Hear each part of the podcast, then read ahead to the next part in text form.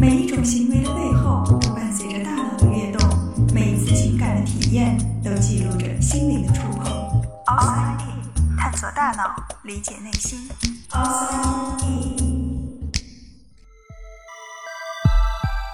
欢迎来到 Outside In，我是冰峰。今天我们来说说记忆。如果现在让你列出十条存在于记忆库中的内容，你会写些什么呢？曾经给你印象深刻的事情，还是什么人的生日，或者是今天吃的午饭，又或者是我刚才说完的这句话。提到记忆，我们首先想到的往往是长期记忆，而其实长期记忆它只是记忆宫殿中很小的一部分。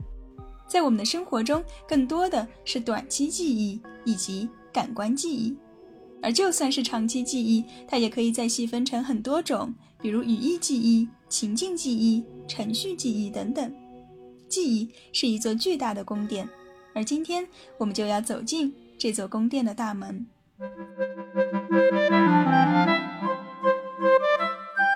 感官记忆，它是通往记忆宫殿的第一道门，也是大家或许最不熟悉的。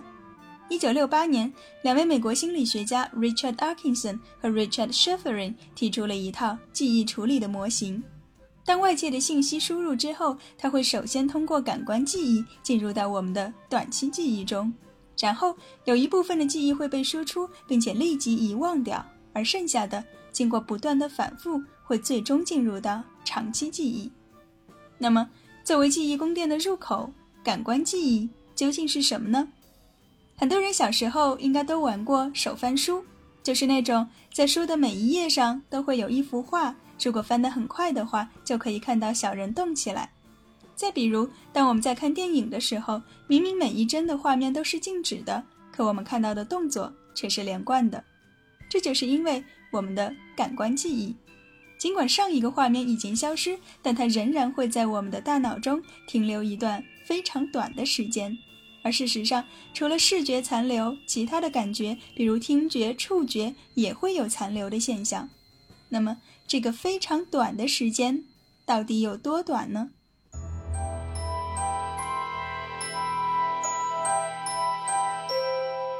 美国认知心理学家 George Sperling 在一九六零年设计了一个巧妙的实验，来研究感官记忆可持续的时间。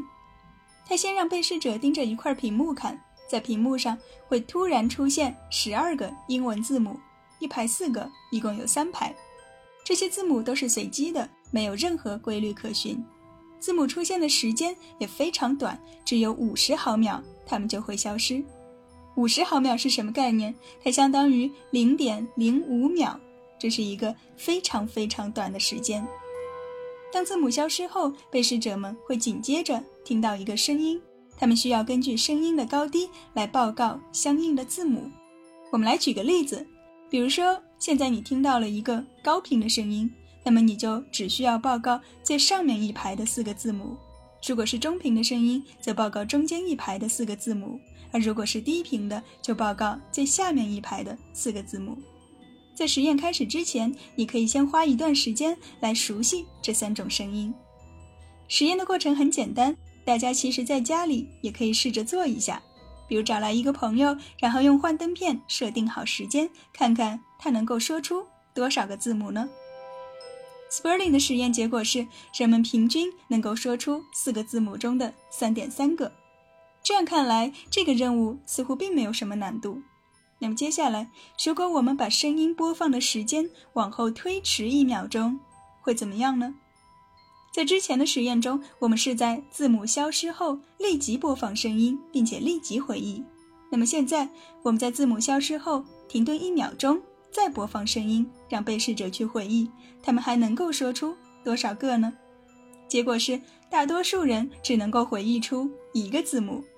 由此，Sperling 得出结论：感官记忆会记录下我们接收到的几乎所有信息，但是在不到一秒钟之后，他们就会。逐渐消失。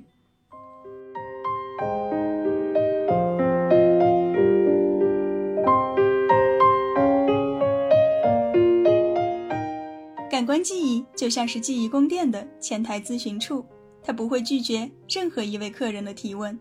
但至于客人是去还是留，还要取决于他是不是我们想要的那一位。并不是所有进入我们大脑中的信息都会被记忆保存，只有那些成功获取了我们注意力的东西，才有可能进入到短期记忆中。现在我们来到了短期记忆。短期记忆最经典的例子就是记电话号码。当别人报了一串数字之后，你要把每一个数字都记下来，就需要用到短期记忆。而在记完之后，我们通常都会立即忘掉。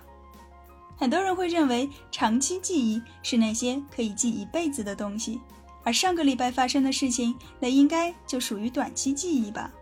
而事实上，在心理学上，我们所说的短期记忆比我们以为的要短得多，它大约只有十五到二十秒。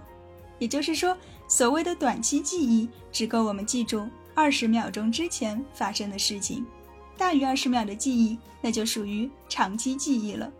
可是，这个二十秒又是如何得出的呢？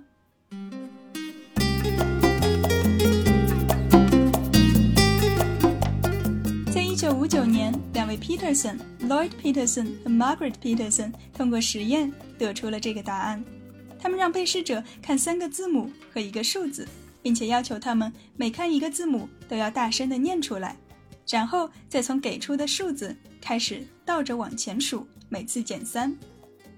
听起来似乎有些复杂，我们可以来实际操作一下。比如现在你会依次看到三个字母，S、N、H。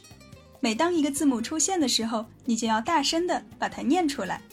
然后会出现一个数字，四十八。你要从四十八开始往前倒数，四十八、四十五、四十二、三十九，一直到实验者喊停。接着。你会被要求说出最开始的那三个字母，你是否还能够记得呢？实验的结果显示，如果倒数三秒钟就喊停，那么被试者大多能够记住两个以上的字母；而如果在倒数了十八秒之后再让他们回忆，那么基本上连一个字母都说不出来了。由此我们推测，短期记忆它可以持续的时间大约在十八秒左右。可能有些细心的朋友会问，为什么要设置这么一个奇怪的倒数环节呢？这其实是为了确保被试者在这十八秒钟之内都没有机会去复习那三个字母。因为如果我们只是单纯的停顿十八秒，那么被试者很有可能会在心里反复的演练，从而使他们进入到长期记忆中。而在最开始要求他们大声的念出看到的每一个字母，也是同样的道理。因为在念的同时，我们就没有机会去复习先前看到的内容。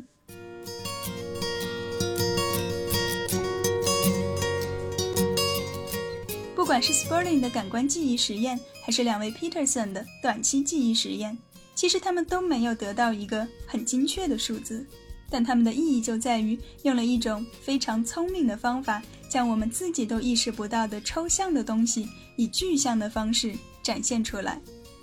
如果说感官记忆是记忆宫殿的服务台，那么短期记忆它就好比是游客区，你可以在此停留拍照，但不能进入到主人的房间，除非你获得了主任的邀请。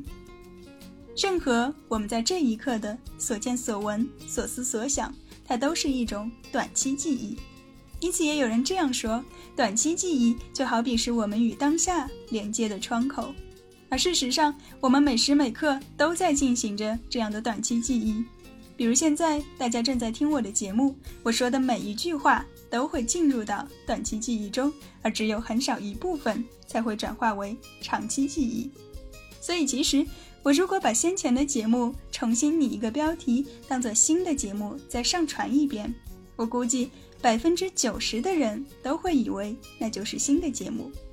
而此时此刻，你是否还能够记得我在节目最开始打完招呼之后所说的第一句话呢？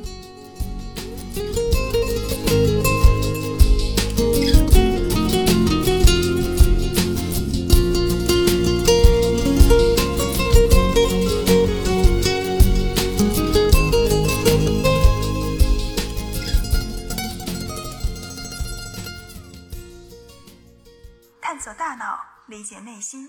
Outside in。